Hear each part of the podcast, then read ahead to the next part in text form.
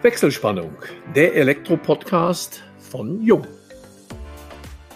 Hallo und herzlich willkommen zu unserem heutigen Jung Elektro-Podcast, dem wir die Überschrift Ein Wegbereiter für das Elektrohandwerk gegeben haben. Heute begrüßen wir bei uns Martin Böhm, Elektrohandwerksunternehmer in der dritten Generation, Mitinitiator der E-Zubis-Kampagne beim Deutschen Handballbund, Trendsetter in der Elektromobilität, Präsident des Landesinnungsverbandes Nordrhein-Westfalen und begeisterter Handballer bzw. Handballfan. Mehr denn je bewegt sich das Elektrohandwerk aktuell im Spannungsfeld der Politik. Wir möchten von Martin Böhm mehr darüber erfahren. Wir, das sind Georg Pape, Leiter Kundenkommunikation und im Vertrieb Inland bei Jung und ich, Elmo Schwandke, über 30 Jahre in der Welt der Elektrotechnik als Journalist unterwegs. Ja, Elmo, dir vielen Dank fürs Intro und Martin, herzlich willkommen und auch vielen Dank, dass du dir die Zeit genommen hast, mit uns ein wenig zu sprechen. Ja, hallo Elmo, hallo Georg, vielen Dank für die Einladung und hallo nach draußen. Dann wollen wir einfach mal ganz locker mit deinem Betrieb anfangen. Den hast du seinerzeit von deinem Vater übernommen führst ihn mittlerweile in der ja berühmt-berüchtigten dritten Generation. Der eine oder, oder die eine oder andere wird wissen, was ich damit meine. Die konkrete Frage, wann hast du den Betrieb übernommen und wie hast du ihn bisher weiterentwickelt? Ja, Georg, ähm, das ist das berühmte Aufbauen, Halten und Erweitern und die dritte Generation baut ab.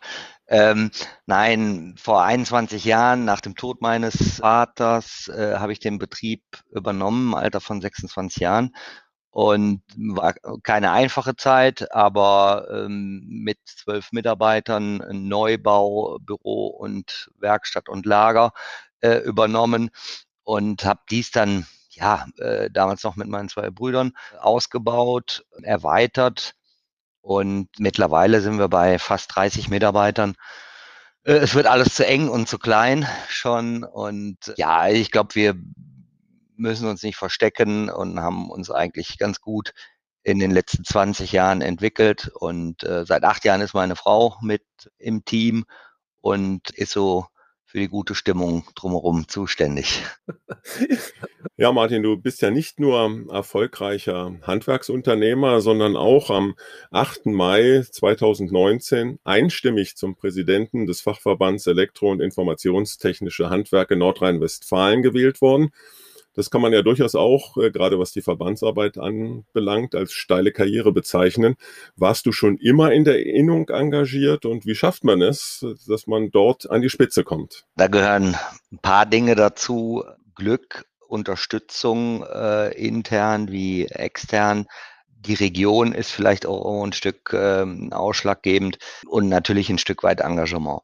Ursprünglich war es wirklich 2006. Wir waren immer Innungsmitglied äh, hier, äh, ganz klar, aber nicht so aktiv. 2006 äh, begann das aktive Innungsleben äh, aufgrund einer Entscheidung äh, bezüglich Kosten, Ausbildungskosten in der überbetrieblichen Ausbildung, die bei uns in Bonn-Rhein-Sieg äh, die Innung selber durchführt. Und naja, wenn man dann mal den Mund auf so einer abendlichen Sitzung aufmacht und die Stimmungen durch den Saal tanzen, kam am Folgetag natürlich der Anruf, Herr Böhm, wollen Sie nicht mitmachen? Wir brauchen Sie in Erinnerung, respektive dann im Innungsvorstand. Und dann habe ich Ja gesagt, weil mir Nein sagen da auch recht schwer fällt. Und äh, 2009 bin ich dann Obermeister der äh, zweitgrößten Innung in Nordrhein-Westfalen, der Innung Bonn-Rhein-Sieg geworden und dementsprechend dann relativ schnell auch im Landesverband, äh, Fachverband für elektrotechnisches Handwerk in 2011 in den Vorstand gewählt worden und äh, 2015 dann zum äh, stellvertretenden Landesinnungsmeister, heute Vizepräsident. Ja, weil mir der Ursprung war das Thema Ausbildung, liegt mir und uns äh, hier im Betrieb, wie auch bei uns in der Innung, sehr am Herzen. Ist mit die wichtigste Geschichte, die wir äh, transportieren müssen, voranbringen müssen. Und von daher ist es irgendwo ein Folgeschluss gewesen, dass die, die für Nachwuchsarbeit stehen, ihre Stimme erheben müssen und auch gehört werden müssen. Wie zeitintensiv ist solch ein Amt? Gehört natürlich ein Stück weit dann auch zu den Hobbys und äh, zu der Zeit nach der regulären Arbeitszeit, dass man für andere Freizeit dann auch noch fürs Ehrenamt nutzt. Ähm, ja, wie zeitintensiv ist das Ganze? Es gehen ein paar Tage im Monat, im Jahr für die äh, örtliche Innungsarbeit, wie aber dann auch für die Landesinnungsarbeit drauf. Ich sage aber äh, allen, die mich äh, in der Richtung befragen, der Aufwand eines Prüfungsausschusses bei uns ist zeitintensiver. Also ich möchte als Obermeister einer recht großen Innung bei uns nicht mit dem Prüfungsausschuss tauschen, die zweimal im Jahr 120, 140 Prüflinge durch die Prüfungen bringen müssen. Die sind zeitlich noch eingespannter als ich und von daher. Ja, Martin, du brichst die Lanze für das Ehrenamt, richtig so. Und im September deines Wahljahres, das war ja das Jahr 2019, gab es dann den Festakt anlässlich deiner Übernahme des Präsidentenamtes.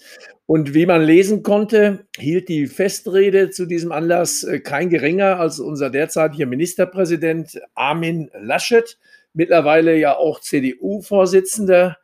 Äh, ist so hoher Besuch bei einer solchen Veranstaltung üblich und äh, welche Erfahrungen hast du ja während deiner Amtszeit mit der Politik im Allgemeinen und mit, ich sag mal, so hochrangigen Vertretern im Besonderen gemacht?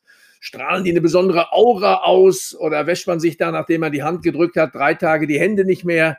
Äh, oder sind es auch ganz normale Menschen?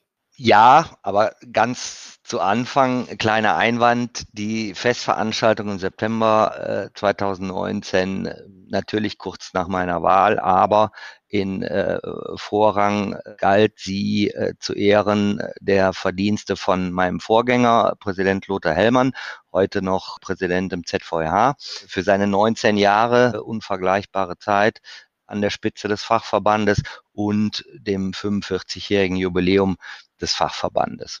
Ein Stück weit war sie Einführung dann auch, um mich als relativ neues, nicht mehr junges Gesicht präsenter zu machen. Ja, also Armin Laschet ist ein hervorragender Redner. Es ist ein, ein äh, wirklich gern gesehener Gast bei uns und äh, ein, ja, ein Mensch wie du und ich, betont er ja auch oft und ich glaube, das ist auch eine Stärke bei ihm, da beim Volk anzukommen und äh, er hat ein offenes Ohr für uns, für, fürs Handwerk generell, fürs E-Handwerk insbesondere und da im Speziellen seine Rede spielte uns in die Karten. Ich habe gesagt, Mensch, äh, wäre heute beim Tischlerverband gewesen, da hätte er nicht so viel zu unseren bewegenden Themen Smart Energie, Energieeffizienz, E-Mobilität berichten können, was sein Tagesgeschäft mittlerweile auch fast ist in Düsseldorf ich sag mal, beim Tischlerverband äh, wäre da nicht so viel rübergekommen. Äh, da hätte er nicht so viel über Wald und Holz erzählen können. Nein, also ganz tolle Geschichte gewesen, unheimlich netter Mensch und äh, guter Gesprächspartner. Ich möchte mal vom Thema Politiker zum Thema Politik überleiten. Du hattest es ja angesprochen, wenn man im Prüfungsausschuss sitzt oder Obermeister ist, dann hat man es ja auch sehr mit, mit Praxisarbeit zu tun. Und äh, als äh, Präsident eines Landesverbandes spielen ja auch politische Entscheidungen, politische Weichenstellungen eine große Rolle und letztendlich auch damit verbunden die Lobbyarbeit. Wie darf man sich die Lobbyarbeit äh, für das Elektrohandwerk überhaupt in der Praxis vorstellen? Ja, ein gutes Thema. Lobbyarbeit hat ja immer so ein bisschen hm, eine Anrüchigkeit oder wird nicht immer so positiv verortet. Ähm, Lobbyarbeit ist aber wichtig. Gerade in unserem Beruf, in unserer Sparte sind wir unheimlich abhängig von Gesetzgebung, Verordnungen, Energieeinsparungsgesetz, äh, GEG, äh, Gebäudeeffizienz.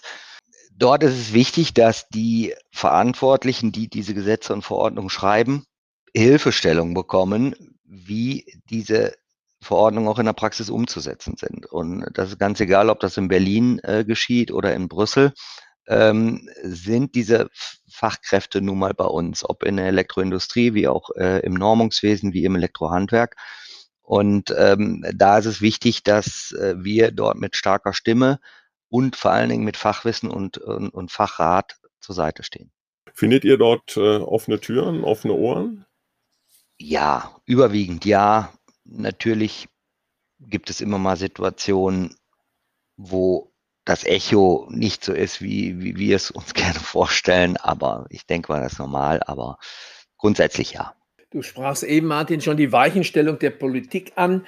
Welche konkreten Weichenstellungen erwarten ihr euch denn von der Politik in den nächsten Jahren? Was würdest du Armin Laschet oder vielleicht sogar den Bundespolitikern sagen, was sie ja an allererster Stelle für das Handwerk im Allgemeinen, das Elektrohandwerk im Besonderen tun müssten? Ja, es gibt natürlich einige Punkte, die äh, im Allgemeinen für die Wirtschaft, aber insbesondere auch für uns, für das Elektrohandwerk, die Elektroindustrie, äh, respektive Energieeffizienz ähm, vonnöten sind. Natürlich allgemein der Bürokratieabbau, das ist ein immerwährendes Thema, äh, kann nicht weit genug gehen.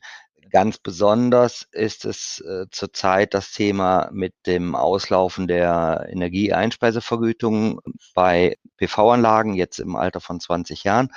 Da muss eine Regelung her, da muss eine einfache, unbürokratische Möglichkeit bestehen, dass der äh, PV-Anlagenbesitzer seinen Strom selber nutzen kann, ohne aufwendige, teure Messeinrichtungen mit zumindest einem geringen Zuspruch, dass die eigenerzeugte Energie eingespeist werden darf.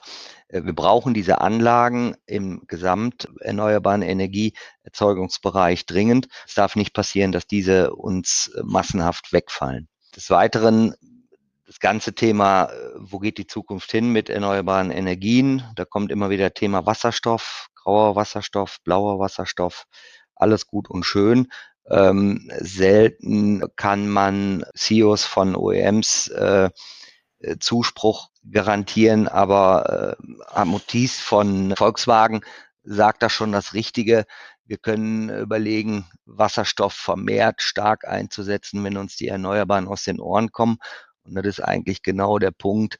Äh, wir müssen die Erneuerbaren Wind und Sonne vor allen Dingen noch weiter statt 45 Richtung 60, 70 Prozent ausbauen. Ähm, dann können wir vermehrt über eine Wasserstoffproduktion nachdenken, um weitere Sektoren Wärme und Mobilität äh, und elektrische Versorgung weiterzudenken. Nur momentan ist es die batterieelektrische Antriebsart und im zweiten Gang dann der Wasserstoff. Auf das Thema E-Mobilität kommen wir sicherlich noch äh, im, im, Folgenden zu sprechen. Du engagierst dich äh, nicht nur politisch, sondern du engagierst dich natürlich auch in der Praxis sehr stark für den Nachwuchs im Elektrohandwerk und hast dich äh, dafür engagiert. Äh, wenn man dich googelt, dann fällt auch immer wieder das Stichwort E-Zubis und die im Eingang angesprochene E-Zubi-Kampagne für den Deutschen Handballbund sticht ins Auge.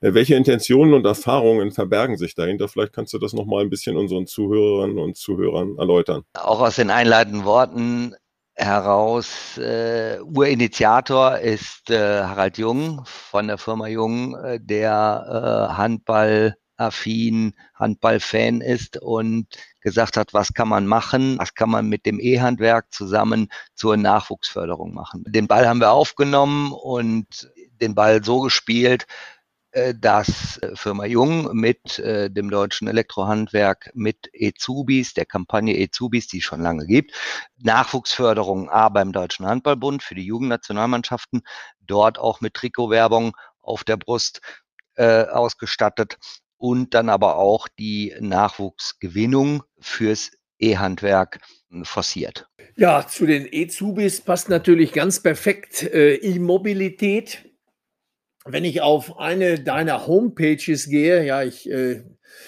liebe Zuhörerinnen, liebe Zuhörer, hört richtig, es gibt da mehrere. Äh, ich gehe jetzt mal auf die Homepage von äh, Böhm Elektromobilität, äh, dann finde ich dort äh, das gesamte Paket für eben diese Elektromobilität. Du bietest also nicht nur die, Seil die Ladesäule an sich, sondern gleich die komplette Infrastruktur einschließlich der Abrechnung an.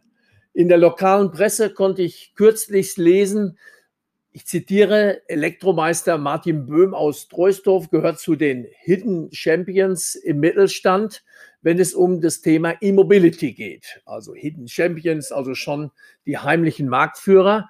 Und dann ganz besonders jede sechste E-Ladesäule in Deutschland wurde von ihm beziehungsweise seinem Team aufgestellt. Stand äh, 2000 19. da meine konkrete Frage, wie schafft man sowas als doch äh, mittel, relativ überschaubarer mittelständischer Elektrofachbetrieb? Denn ich persönlich denke bei solchen Zahlen eher äh, an das Leistungsspektrum von Energieversorgern oder größeren Konzernen. Also das hat mich schon äh, ja, ziemlich überrascht, was ich da lese. Ja, möchte. die Geschichte ist natürlich jetzt auch schon ein paar Jahre alt. Ähm die gesamte Geschichte, ungefähr acht, neun Jahren, haben wir angefangen, uns mit dem Thema zu beschäftigen. Äh, natürlich auch wieder viel in der Freizeit, in der Zeit darüber hinaus. Und ich habe immer gesagt, ja, 80 Prozent meiner Zeit äh, beschäftige ich mich mit dem Thema. Äh, wohl dann auch zu Recht, auch gerade von Kollegen, ähm, Augen, äh, Stirnrunzeln äh, hervorgerufen wurde und gefragt wurde, Mensch, ähm, äh, so viel Zeit, Input für dieses Thema. Ähm, wie sieht es denn da mit den Zahlen aus? Wie, ist, wie sind da die, die Umsätze, die Erträge? Und das war natürlich bis vor einigen Jahren noch relativ dünn. Ja, da haben wir uns über einen Auftrag für eine Wallbox im Quartal gefreut. Ähm, das stand natürlich noch im keinem Verhältnis zu dem äh, Input an Zeit von mir, aber dann auch schon von vielen Mitarbeitern. Ähm, das sieht heute ein Stück weit anders aus. Äh, ist ein ganz starker Schwerpunkt. Ähm, ja, wir reden bei uns im Handwerk generell über äh, äh, Spezialisierung. Ähm, die wenigsten Firmen, gerade in unserer Größe, klein, mittlere Größe, können das gesamte Portfolio in sämtlicher Objektgröße dann auch durchführen. Ähm, somit ist unser Schwerpunkt schon im Bereich Energie, Energieverteilung, Energieeffizienz und halt E-Mobilität. In der E-Mobilität haben wir das große Glück auch gehabt, äh, richtige Ansprechpartner bei Kunden äh, zu treffen und mit denen äh, Ideen umzusetzen, wie ganze Fuhrparks mit 10, 20, 50 Fahrzeugen und deutlich mehr ähm, elektrifiziert werden können und somit dann auch der Bedarf an Ladeinfrastruktur dafür entstanden ist. Dadurch kamen wir schnell auf einige hundert und dann tausend Ladepunkte im Jahr so dass wir hier, und das ist halt auch wieder die Stärke aus dem E-Handwerk heraus, gegenüber so manchen Global Playern im Bereich Energieversorgung oder äh, Mineralölkonzernen sogar, äh, dass wir hier partnerschaftlich mit vielen E-Handwerksbetrieben äh, ein Team bilden konnten, um deutschlandweit bei den größten Flotten zum Beispiel äh, Ladesäulen installieren konnten. Wie viele sogenannte Stromer gehören derzeit zu eurem Fuhrpark und was habt ihr da für Erfahrungen gemacht? Kann man das einem mittelständischen, vielleicht auch einem kleinen Handwerksunternehmen weiterempfehlen? Vielleicht einfach mal aus der Erfahrung raus von dir? Ja, auf jeden Fall. Bei uns sind von 15 äh, Firmenfahrzeugen nur noch drei äh, nicht elektrisch, sprich äh, Verbrenner, Diesel. Äh, zwölf Fahrzeuge sind rein elektrisch und ähm, wir fahren nicht nur bei uns im Bezirk Köln-Bonn, äh, sondern auch bis ins Ruhrgebiet, Koblenz, Aachen. Also sprich, wir haben Strecken von 100, 150 Kilometer äh, locker am Tag und äh, diese verrichten wir alle rein elektrisch. Und neben dem wir ja Elektrotechnik erlernt haben, sind wir doch irgendwo auch Kaufmann und äh, mit dem Verantwortungsbewusstsein äh, zu Umwelt und äh, Natur äh, müssen wir auch rechnen. Und wenn man sich die ganze Sache durchrechnet, am besten dann noch mit einer eigenen Photovoltaikanlage, Batteriespeicheranlage, fahre ich äh, doch 30 bis 50 Prozent günstiger pro Kilometer rein elektrisch, als wenn ich dies mit äh, Diesel oder Benzin tun würde.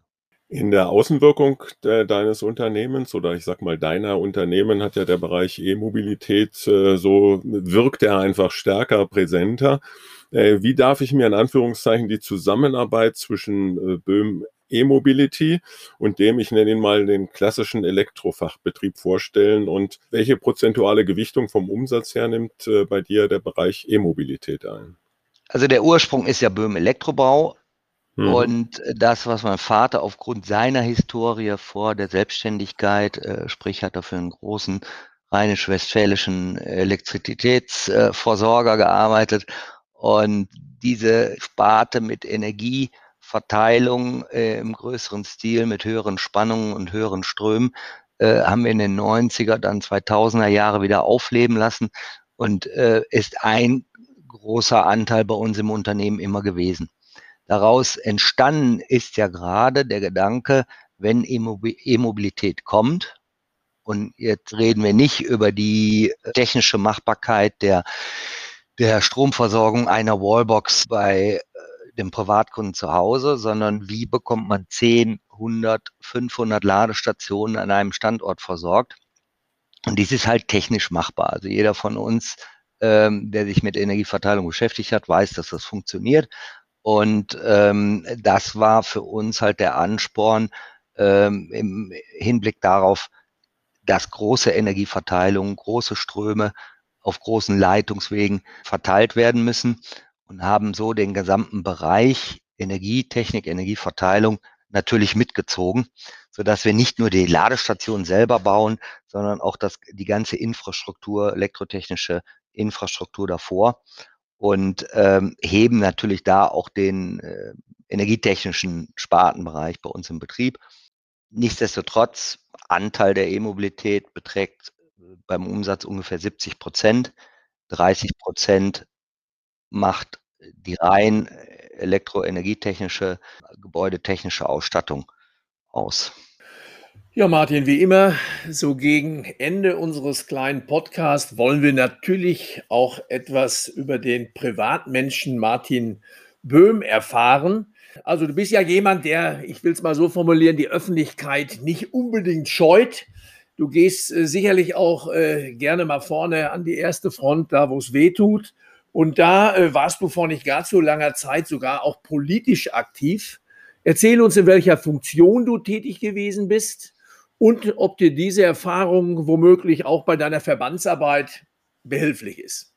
Ja, ähm, das ist richtig. Um den Jahrtausendwechsel herum äh, interessierte mich auch die Politik, lokal wie auch Bundespolitik, äh, zunehmend mehr, äh, was darin mündete, dass ich 2009 mich äh, habe aufstellen lassen äh, für den äh, hiesigen Stadtrat in Troisdorf und war dann, war dann von 2009 bis 2013 äh, Ratsmitglied.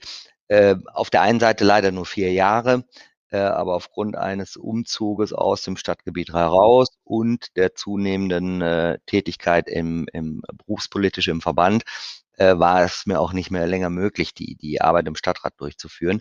Ähm, grundsätzlich ist es aber irgendwo wichtig, sich dort zu engagieren, weil äh, Politik fängt mit Ko Kommunalpolitik an, im Grunde bei jedem vor der Haustür. Und äh, sie geht dann weiter auf Landes- und Bundespolitik. Ja, es bringt A zu äh, die äh, Erkenntnis mit sich, äh, dass man weiß, dass man äh, Mehrheiten hinter sich kriegen muss. Man muss der Diplomat sein, man muss der Fürsprecher sein, um Stimmen, Meinungen hinter sich zu bekommen um äh, Mehrheiten zu schaffen, um Dinge umzusetzen. Das fängt klein im Betrieb an, das geht über die Kommunalpolitik bis in unsere Verbandsarbeit hinein. Ähm, nur indem man Leute mitnimmt, überzeugt, kann man auch Dinge verändern. Und so ist es halt überall. Das hat einen da schon äh, ein Stück weit geprägt. Ähm, ja, aber mittlerweile, wie gesagt, Kommunalpolitik musste der Verbandsarbeit weichen. Und von daher äh, in dem Bereich etwas wieder mehr Freizeit, aber die geht dann woanders drauf. Da muss man ja auch, da darf man ja auch auf keinen Fall Gefahr äh, laufen, sich dann womöglich Ämterhäufung nachsagen zu müssen. Ich selber bin auch so ein bisschen ehrenamtlich tätig und da meint jemand, ach, da hast es endlich geschafft, sieht aber keiner, was an Arbeit dahinter steckt. Also insofern, ja, vielen Dank für die Information. Ja, ich möchte gleich beim öffentlichen Privatmann, sag ich mal, Martin Böhm bleiben. Wer dich googelt, der findet immer wieder als Ergebnis auch Handball. Äh, sicherlich auch der Tatsache geschuldet, dass es eine zufällige Namensgleichheit, dass der Fabian Böhm immer wieder unter Handball auftaucht. Aber Handball, das ist deine große Leidenschaft und äh, wenn ich das recht in Erinnerung habe, äh, reist du der Nationalmannschaft äh, allein in der Gruppe hinterher. Vielleicht kannst du da ein bisschen was drüber erzählen. Ja, Elmo, du sagtest schon, Fabian Böhm wird ab und an mit mir in Verbindung gebracht. Und sind, äh, manche fragen mich dann noch, ist das denn dein Sohn? Ich sage, hm, äh, wäre schön, aber nein, äh, dieses Handballtalent hat er nicht von mir, obwohl ich äh, jahrelang Handball gespielt habe, aber so talentiert war ich dann doch nicht, dass es äh, Richtung Nationalmannschaft gereicht hätte.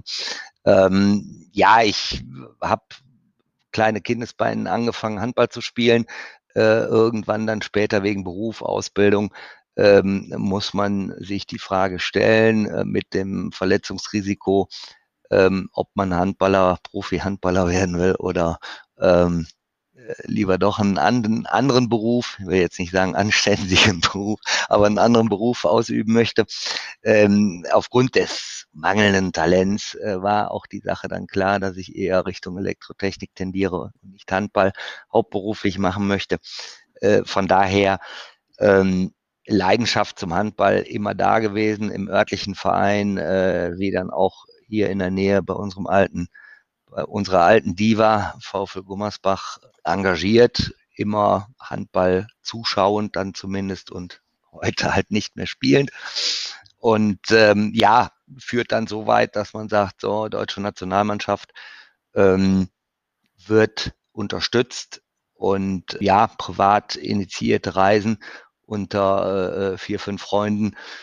Dann äh, nach Trondheim, nach Wien, nach Paris, nach Zagreb unternommen, um dort, und das ist halt das wunderbare Schöne beim Handball, äh, egal welcher Nation, egal wie hitzig die, äh, dieses Match war oder noch gleich kommen wird, äh, man versteht sich, man steht nachher beim Bier oder beim Kaffee zusammen und äh, fachsimpelt. Und ähm, ja, also sehr völkerverbindend. So einmal im Jahr, dieses Jahr halt leider ausgefallen, aber ähm, sonst einmal im Januar für ein oder zwei Wochen äh, irgendwo in Europa unterwegs. Ja, Martin, ich bin jetzt wirklich nicht der große Handballspezialist, war aber auch schon mal in dem ein oder anderen Handballspiel, auch beim VfL Gummersbach.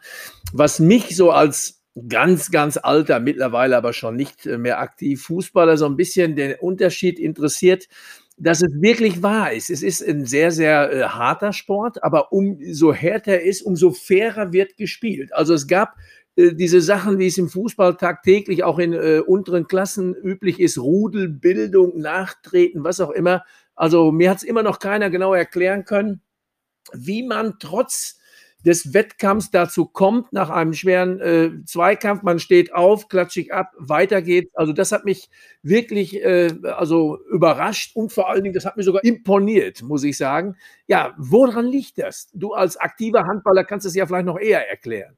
Mittlerweile inaktiver, ja. Ganz genau, wo es ursprünglich dran liegt, weiß ich auch nicht, aber es ist, äh, es ist irgendwo selbstverständlich. Auf der Platte wird hart gekämpft ähm, aber wenn eine Verletzung, und in der Regel ist ja auch nie absichtlich äh, herbeigeführt, äh, ganz klar, ähm, äh, wird sich geholfen. Ja, ob, ob einer äh, böse aufkommt oder äh, der Sportgeist spielt eine ganz große Rolle. Woher es ursprünglich kommt, warum es vielleicht beim Handball mehr zu sehen ist als beim Fußball, ich weiß es nicht. Vielleicht ist auch das Geld äh, ähm, ich sag mal, die Topstars in der deutschen Handball-Bundesliga, ähm, naja, man sagt so im Vergleich zu Fußball dritte Liga, wo die, wo die Gehälter liegen, äh, schon unterschiedlich ähm, angesiedelt. Und vielleicht ein Stück weit daher, jeder, der äh, noch nicht in der Handballhalle drin war, sollte, sobald es wieder möglich ist, äh, doch mal eine Handballhalle von innen beim Bundesliga-Match oder auch Nationalmannschaftsspiel besuchen. Wahnsinnige Stimmung, unheimlich toller Teamgeist und Sportsgeist und ja, also eine begeisternde Sache. Du sagtest mir einmal, dass äh, neben dem Handball äh, das Reisen und Kochen noch zu deinen Hobbys zählen. Äh, wohin gingen deine letzten Reisen denn und äh, welche sind deine nächsten Ziele? Im Augenblick ist das ja nicht so ganz einfach. Und äh, die wichtigste Frage, was äh, darf ich, wenn ich bei dir zu Gast bin, auf dem Speiseteller erwarten? Ja, eine äh, kleine Reise durch die Kulturen. Ähm, ja, also im Grunde ist es ja der normale Erholungsurlaub. Ich sag mal, bei jedem sollte er irgendwo 30 Tage im Jahr betragen. Dann äh, arbeitet man sich als Selbstständiger mal so hin in die Richtung, dass man auch mal 30 Tage Urlaub hat. Äh, aber nein, irgendwo ist es wichtig, äh, auch mal rauszukommen. Ähm, das kann auch Deutschland sein, ganz klar. Auch äh, hier in unserer Region, in Mittelgebirgen oder auch in Süddeutschland oder Norddeutschland an der Küste Aber nichtsdestotrotz ist auch immer wieder der, das Spannende, andere Kulturen, andere Länder kennenzulernen, äh, andere Menschen kennenzulernen. Ja, da standen in den letzten Jahren neben Kalifornien auch genauso mal Vietnam äh, auf dem Plan. Ein traumhaft schönes Land, unheimlich nette Menschen, ähm, wo man dann auch natürlich wieder mit der Elektro- oder mit der technischen Brille dort auch den technischen Fortschritt sieht und sagt, naja, Deutschland oder Europa ist nicht immer nur Nabel der Welt, sondern es gibt auch viele andere Länder, auch in Asien oder die früher ähm, äh, noch ein bisschen länger den Esel auf dem Acker hatten, ähm, heute technisch so weit sind, ähm, dass es einen schon ein bisschen die Augen öffnet und äh, den Horizont erweitert. Zudem gehören Frankreich, auch Schweden in Skandinavien zu äh, Favoriten in der Urlaubsliste. Nächste Reise wird hoffentlich dann Schweden sein. Und kulinarisch, ja, Asien hat einen da schon inspiriert. Selbstgemachte Frühlingsrollen, vegetarisch oder auch mit Fleisch oder Fisch, mit einem Nudelgericht mit äh, Scampis und Limette, äh, Zitrone ähm, sind so, ich sag mal, vielleicht, wenn die Temperaturen noch ein bisschen rauskommen, die erfrischenden Gerichte, die man abends äh, bei uns dann, ja, in der Regel abends auf dem Teller findet. Ja, Martin, vielen Dank. Das ist ja schon fast ein hervorragendes Schlusswort. Mit der Hoffnung verbunden, dass wir alle vielleicht sogar auch wieder im Laufe diesen Jahres etwas mehr reisen können, vielleicht sogar über die Landesgrenzen hinaus. Äh, das wünschen wir uns alle. Und darf dir an dieser Stelle nochmal recht herzlich danken, dass du bei uns warst, dass du dir die Zeit genommen hast. Auch dir, Elmo, herzlichen Dank für die Unterstützung. Gerne. Ja, herzlichen Dank. Auf Wiederhören. Ja, möchte jetzt damit unsere Wechselspannung freischalten. Freue mich, liebe Zuhörerinnen und Zuhörer, wenn es euch Spaß gemacht hat, lasst es uns wissen, gebt uns eine Weiterempfehlung. Falls ihr noch Fragen haben solltet, beantworten wir die euch gerne unter kundencenter.jung.de und freuen uns schon jetzt auf euch beim nächsten Wechselspannungstalk, dem Jung Elektro Podcast.